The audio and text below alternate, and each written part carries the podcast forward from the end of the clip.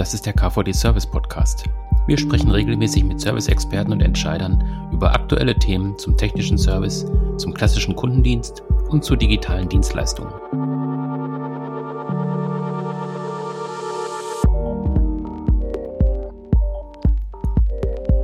Wir sprechen heute über die Trends im Service.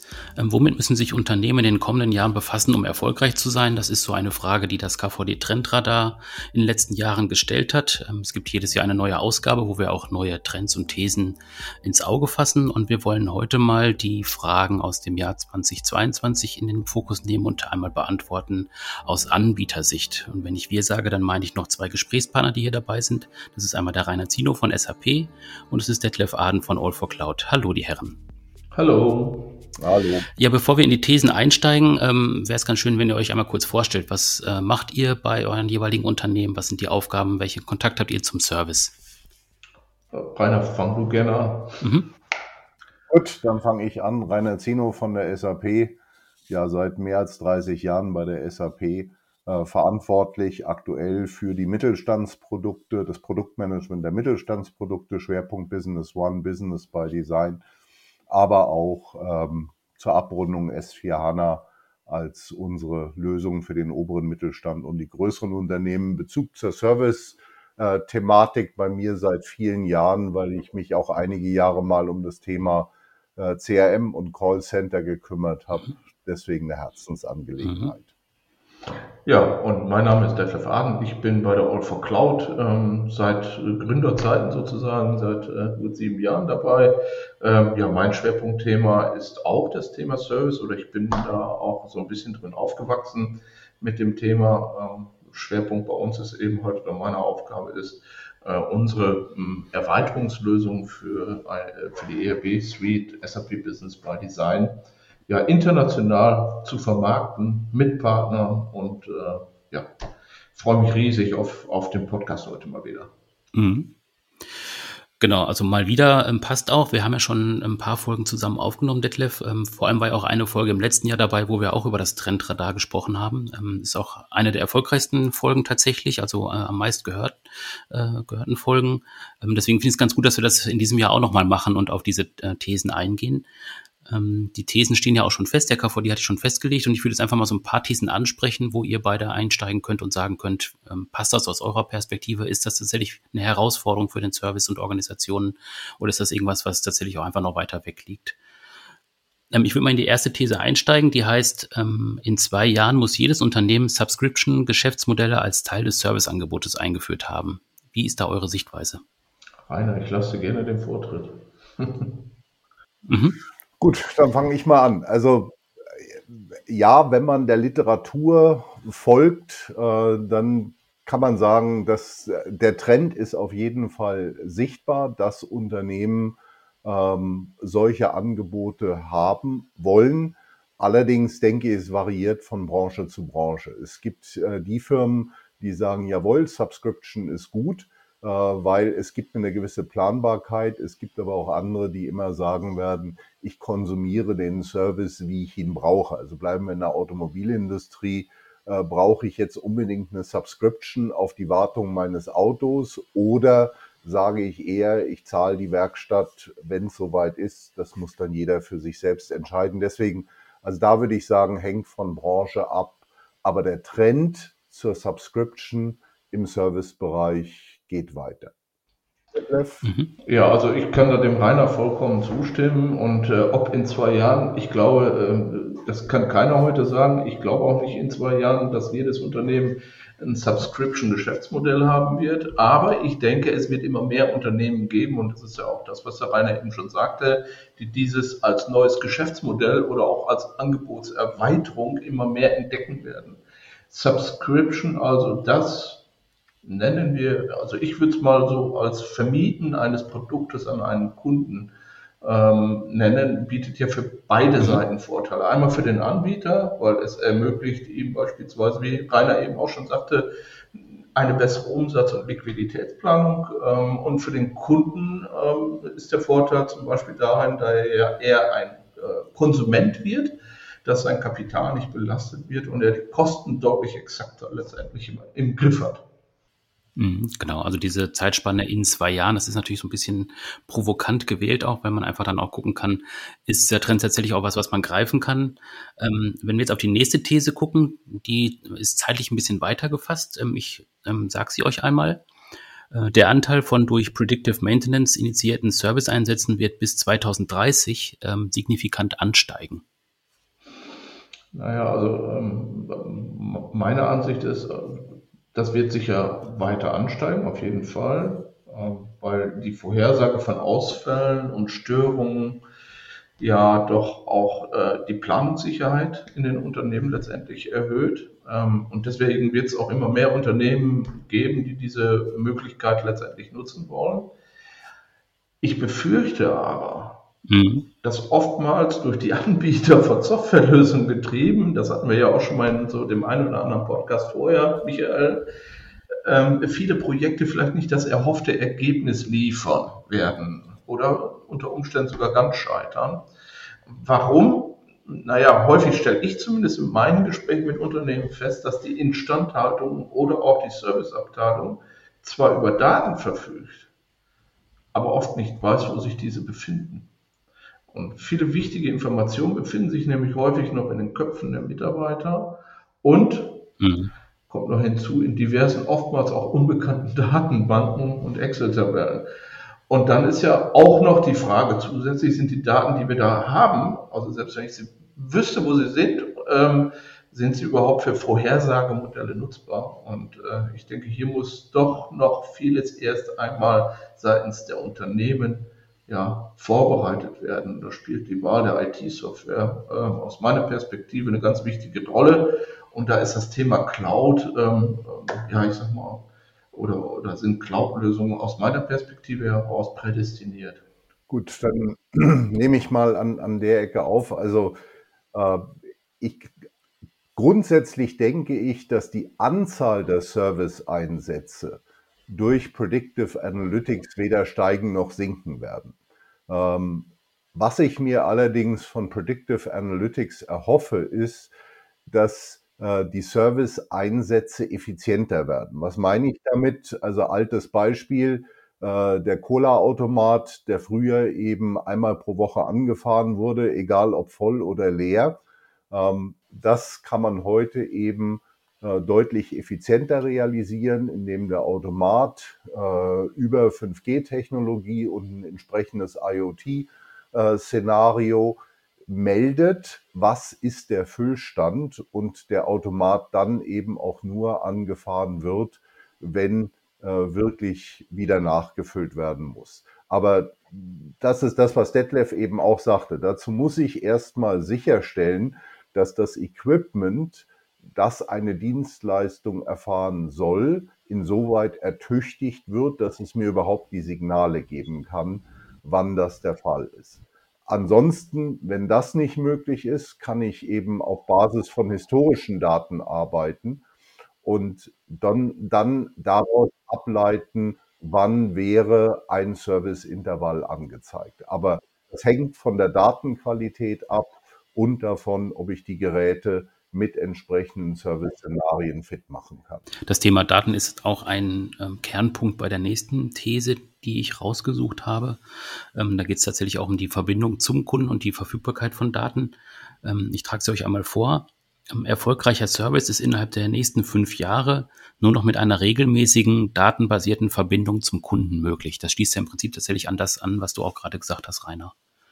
Ja, also wäre wünschenswert, wird mhm. auch in zunehmendem Maße, gerade durch die 5G-Technologie, äh, wird das möglich sein. Jetzt muss man natürlich auch gucken, ähm, das lohnt sich natürlich nur bei einer gewissen Servicefrequenz. Also auch da muss man sich das Produkt wieder anschauen. Desto mehr Daten ich vom Kunden bekommen kann, äh, und damit habe ich natürlich dann auch die Thematik wieder, wie gehe ich mit äh, Datensicherheit um, wie setze ich GDPR um, also auch nicht gerade trivial, mhm. aber grundsätzlich ja, desto dichter ich datenmäßig an meinem Kunden dran bin, desto effizienter kann ich meine Services gestalten. Ja, da bin ich auch vollkommen bei Rainer. Also, weil wir sind letztendlich sind wir ja immer wieder beim Kunden. Ne? Also, wenn es der Kunde wünscht, musst es ja machen oder den Kunden laufen lassen. Also du hast ja eigentlich nur die Wahl. Ähm, denn äh, ich zum Beispiel bin davon überzeugt, dass der Druck auf die Unternehmen auch seitens der Kunden immer weiter in diesem Zusammenhang ähm, ja, zunehmen wird. Wir hatten ja den Punkt ähm, vorhin mit dem Bezug zu, auf Subscription. Ähm, da vereinbare ich ja mit dem Kunden meistens ein Volumen. Das kann sein eine Zahl pro Kubikmeter produzierter Luft. Das kann aber auch sein äh, produzierte Kilowattstunden Stunden Strom aus dem Solarpanel. Und dann liegt es ja in meinem Interesse als Anbieter, dass mein Produkt auch, also wenn ich jetzt sage, ähm, ähm, Datenverbindung, dass mein Produkt auch entsprechend produzieren kann, weil ich bin ja in der Leistung drin, wo ich sage, ich garantiere dir, keine Ahnung, ähm, 98% Verfügbarkeit und du hast einen Umsatz mit dem produzierten äh, Strom beispielsweise von, ich sage jetzt mal 10.000 Euro im Monat oder so. Und dann muss, bin ich als Anbieter eben halt in der Pflicht, dass, ähm, dass mein Solarpanel in dem Falle dann auch äh, das ermöglichen kann. Und ähm, ich, äh, jetzt kann ich natürlich hingehen, um das zu bewerkstelligen. Ich kann da regelmäßig, das ist da auch dieses Beispiel eben mit dem Kohleautomaten ganz gut gewesen vom Rainer. Ich kann natürlich hingehen und regelmäßig einen Techniker rausschicken, der dann quasi den Zustand dieses Solarpanels beispielsweise kontrolliert. Und was passiert meist? Äh, meist wird er unverrichteter Dinge wieder wegfahren, aber kaum ist er dann weg, spinnt plötzlich äh, das Solarpanel und ähm, dann muss ich wieder einen Techniker ausschicken. Also dieses unnötige Rausfahren, äh, Serviceeinsätze minimieren und solche Dinge mehr. Wenn ich aber jetzt in Echtzeit oder zumindest annähernd Echtzeit mit, der, mit dem aktuellen Zustand ähm, des, äh, der Anlage des Produktes ähm, ähm, verfüge, ja, bietet mir eben halt so eine datenbasierte Verbindung zu meinem Produkt deutlich bessere Möglichkeiten. Und dann nochmal zurück zur Frage, die Nutzung datenbasierter Verbindungen wird meiner Meinung nach auf jeden Fall zunehmen. Ähm, Thema 5G und es wird ja auch weitere, äh, äh, ja, ich sag mal, äh, Weiterentwicklungen geben, aber es gibt dann auch immer noch ähm, Ausnahmen, ähm, zum Beispiel alte Anlagen, Geräte, Maschinen und die bekommst du halt eben halt nicht unbedingt ins Netz rein, ne, um eben halt an die Daten zu kommen. Also tendenziell ja, wir zunehmen auf jeden Fall, aber äh, wie heißt es so schön, Ausnahmen sind, wird es auch in, in, dem Fall immer wieder geben. Mhm, genau. Jetzt hast du gerade, Detlef, auch schon vom äh, Thema ähm, Servicetechniker gesprochen, also dass der Servicetechniker rausfährt, vielleicht auch dann gerade nicht verfügbar ist oder auch umsonst rausfährt. Servicetechniker ist ja generell auch so ein Thema, wenn wir jetzt in Richtung Fachkräftemangel blicken. Äh, ist ein Aspekt, den wir auch in den Thesen vom KVD Trendradar äh, mit äh, einbezogen haben. Diese eine These würde ich gerne mal mit rausziehen und auch mal euch ähm, gegenüberstellen.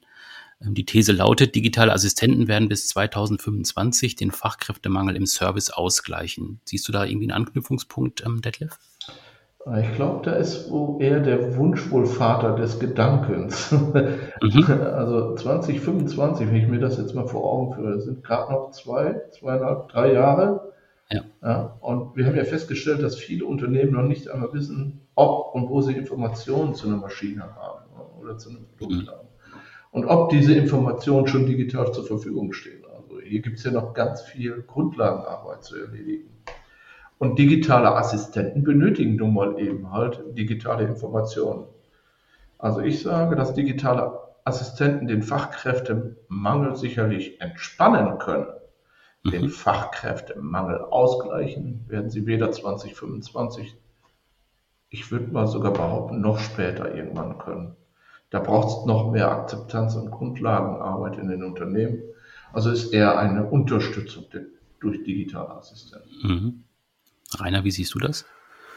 Ja, schön wär's. Ähm, aber das wird uns unser Fachkräfteproblem nicht lösen. Und jeder von uns, äh, der schon mal probiert hat, mit einem Chatbot irgendein Problem wirklich zu lösen, äh, wird merken, wenn es, wenn es sehr einfache Dinge sind, dann kann das funktionieren. Also ich war vor einiger Zeit im Zug nach Paris, ähm, mhm. wollte Internetzugang haben, äh, war schwierig wurde aber in ein Chatbot-Szenario geführt und das hat also wirklich perfekt funktioniert. Aber das ist ein klar umrissener Bereich. Die normalen Service-Szenarien, über die wir uns hier unterhalten, sind komplexer.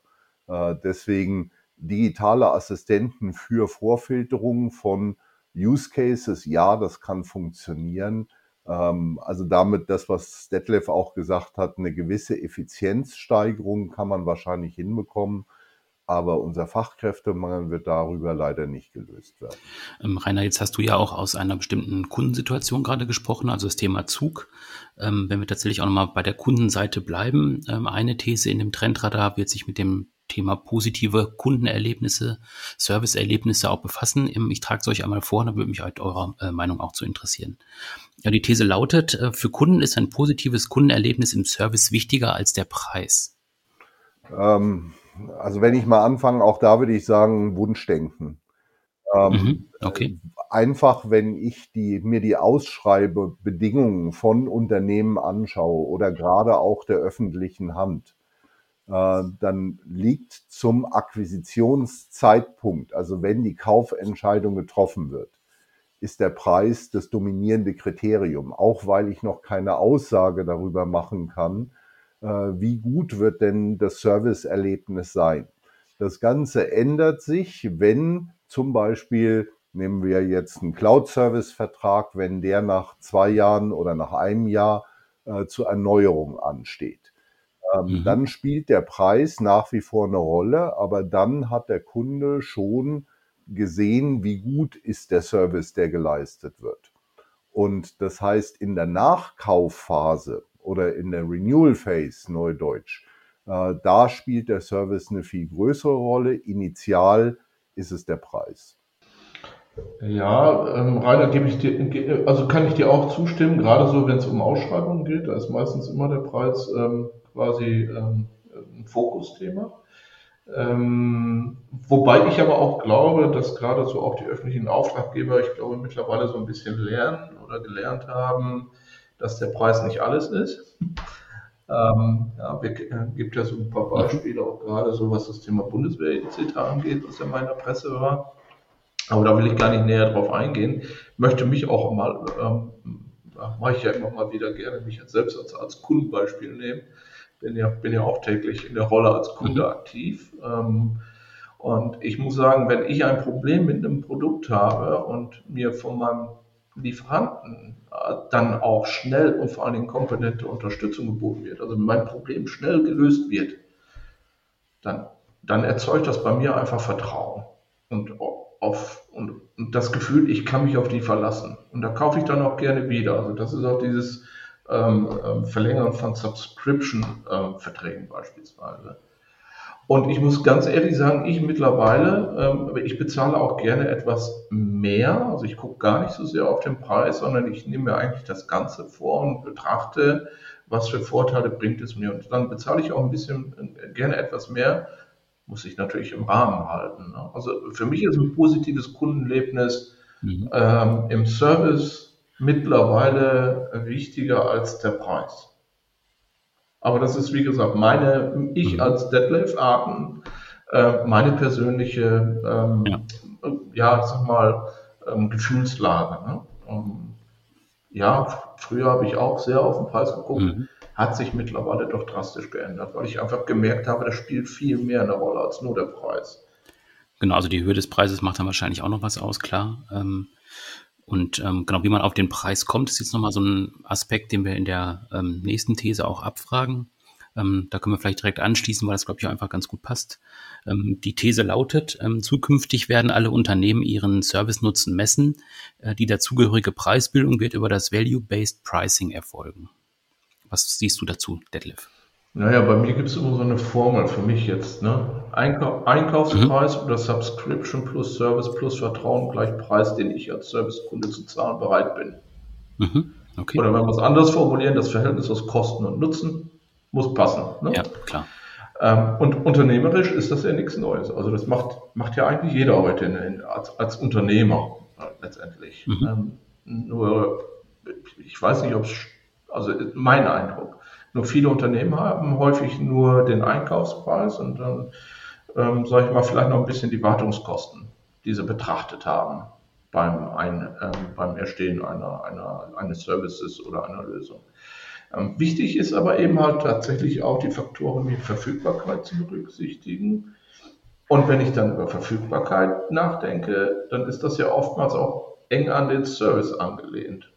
Ja, weil Reaktionszeiten und die Zeit, wie schnell ja zum Beispiel eben halt ein Stillstand behoben werden oder wurde, ist ja extrem wichtig in der heutigen Zeit. Mhm. Früher vielleicht nicht so, aber es wird ja immer mehr ähm, auf Zuverlässigkeit auslaufen. Und das alles gehört für mich in diese Gesamtbetrachtung hinein. Aber ob das alle Unternehmen so tun, weiß ich nicht. Ich glaube eher nicht. Ähm, ja, also schwierig zu beantworten. Mhm. Ähm, Rainer, wie siehst du das? Ja, in der Vorbereitung aufs Gespräch, Gespräch habe ich mir die These nochmal durchgelesen und ich war mir nicht so ganz sicher, in welche Richtung die Frage geht. Also wir haben ja ein Thema, äh, wird häufig in der mhm. Literatur als Outcome-Based Pricing bezeichnet. Also dass man zum Beispiel sagt, äh, ich mache eine Softwareimplementierung und wenn der Umsatz um drei Prozent wächst, ähm, erhalte ich, was weiß ich, ein Prozent äh, davon zurück solche Modelle gibt es seit vielen Jahren, ähm, werden auch immer angefragt, aber zum Schluss meistens doch nicht abgeschlossen, äh, weil die Einkäufer eben bestimmte Budgets haben. Ähm, deswegen, ich glaube, was, was wir zunehmend sehen werden, ist das, was Detlef gesagt hat. Es werden Service-Level-Agreements in den Verträgen hinterlegt. Also wie schnell reagiere ich? Äh, und diese Service Level Agreements, die muss ich natürlich in die Preisbildung ähm, mit reinziehen. Also von der Seite her, ähm, Service Level Agreements werden immer wichtiger werden. Ähm, man kauft die Katze nicht im Sack. Damit ist man bereit, ein gewisses Premium hm. auch zu zahlen. Es wird auch diverse Anbieter geben, die sagen werden, ich kann diese Service Levels äh, nicht liefern zum Beispiel in Richtung Verfügbarkeit, ähm, werden wir beobachten müssen. Ja, das äh, führt mich so ein bisschen zu der letzten These, die wir heute besprechen wollen. Da geht es um das Thema KI. Ähm, ich trage euch die These wieder kurz vor. Unternehmen müssen heute über eine eigene äh, KI-Kompetenz verfügen, um erfolgreichen Service anbieten zu können. Rainer, wie ist da deine Sicht auf diese, auf diese These? Ja, schön wär's. Also ich setze mich sehr viel mit KI auseinander innerhalb der SAP. Ja. Ähm, aber äh, versucht doch mal, einen Data Scientist einzustellen. Äh, mhm. insbesondere ja. im Mittelstand wird der Gehälter aufrufen, die liegen jenseits dessen, was der Geschäftsführer äh, verdient. Also von mhm. der Seite her äh, unrealistisch. Ich glaube, da kommt äh, dann eine All for Cloud massiv ins Spiel und ich sage mal, ich muss als SAP die vorbereitende Arbeit leisten dass wir zum Beispiel sagen, jawohl, wir liefern als Teil vom Produkt eine Maschinerie aus, in der ich anspruchsvolle stochastische Verfahren, zum Beispiel zur Clusterbildung von Daten, bereitstelle. Wenn ich so eine Maschine liefere, dann brauche ich bei der All for Cloud, brauche ich ein paar Kollegen, die diese Verfahren verstehen und sagen, okay, hier habe ich einen Kunde, der hat ähm, Ausfallmeldungen von Maschinen. Ich kann dies und dies Verfahren verwenden, um abzuleiten, wann wird so ein Ausfall potenziell wieder passieren. Und dann kann Detlef zum Kunden gehen und sagen, für deinen konkreten Use Case, du möchtest wissen, wann musst du Servicetechniker hierfür vorhalten, kann ich dir basierend auf der Predictive Analytics Library von SAP angepasst auf dein Unternehmen durch meine Mitarbeiter hier diese Lösung geben. Der Vorteil für einen Kunden ist, er muss diese gesamte Kette, die ich eben beschrieben habe, nicht nachvollziehen, ähm, aber das Zusammenspiel zwischen SAP, All for Cloud und dem Kunden, das muss funktionieren. So, Detlef, dann mach mal. ja, dann mache ich mal. Also Unternehmen müssen heute über eine eigene KI-Kompetenz verfügen. Mhm. Mm, jein wäre mhm. meine Antwort. Okay. Und ich stimme da dem Rainer absolut zu, äh, weil ich würde auch, wie er eben schon sagte, so ein bisschen auch unterscheiden wollen. Zum einen, ob ich mir überhaupt eigene KI-Kompetenz finanziell leisten kann. Ja? Mhm. Denn wie Rainer schon sagte, das sind hochspezialisierte Experten oder Expertinnen, die sind rar und die sind teuer. Und ich glaube, als kleines oder kleines, mittleres, mittelständisches Unternehmen werde ich da eher auf externe Ressourcen zugreifen. Ähm, ich denke, für große Unternehmen ist das finanziell natürlich sicherlich einfacher, ähm, weil ähm, das können die sicherlich bezahlen. Insgesamt ist das Thema KI noch relativ für mich jetzt ein bisschen weiter weg, weil ich bin eigentlich immer mehr oder zunächst erstmal mit den Unternehmen in der Diskussion. Ähm, das Fundament, ähm, was ich ja schon mal gesagt hatte in den vorherigen Podcasts, ähm, das, den Keller, das Fundament letztendlich aufzusetzen, auf mhm. das ich nachher meine KI-Kompetenz und meine KI-Verfahren und Modelle aufsetzen kann. Also ich bin immer noch der Meinung, erstmal unten anfangen, das aufbauen und dann irgendwann in Richtung ähm, KI gehen zu können. Von daher würde ich dann deswegen eher dann wieder Richtung Nein. Sie müssen heute nicht über eine eigene KI-Kompetenz verfügen, sondern Sie müssen heute über eine, ein Fundament verfügen, um überhaupt KI möglich oder nutzbar zu machen. Ja, und Sie brauchen, wie gesagt, viel Führung von dem Partner, der Sie auf diesem Weg begleitet. Also, wie Detlef eben gesagt hat, erstmal Mhm. die Datenbasis schaffen. Wenn die Datenbasis vorhanden ist, kann der Partner sagen: „Pass mal auf, basierend auf den Daten und den und den Methoden kann ich dir die und die Vorhersagen geben.“ Äh, und dann wird ein Schuh draus. Ja, ob wirklich ein Schuh draus wird, also ob es tatsächlich in die Realität umgesetzt wird, das werden wir später sehen. Ähm, ich bin noch mal gespannt auf die Ergebnisse des KVD-Trendradars, also die Abstimmung zu den zehn Thesen aus der KVD-Community heraus. Das können wir noch mal prima vergleichen mit dem, was ihr beide gesagt habt. Für heute danke ich euch erstmal, dass ihr euch die Zeit genommen habt. Hat Spaß gemacht, wie immer, Detlef, und ich freue mich aufs nächste Mal. Bis dann. Tschüss.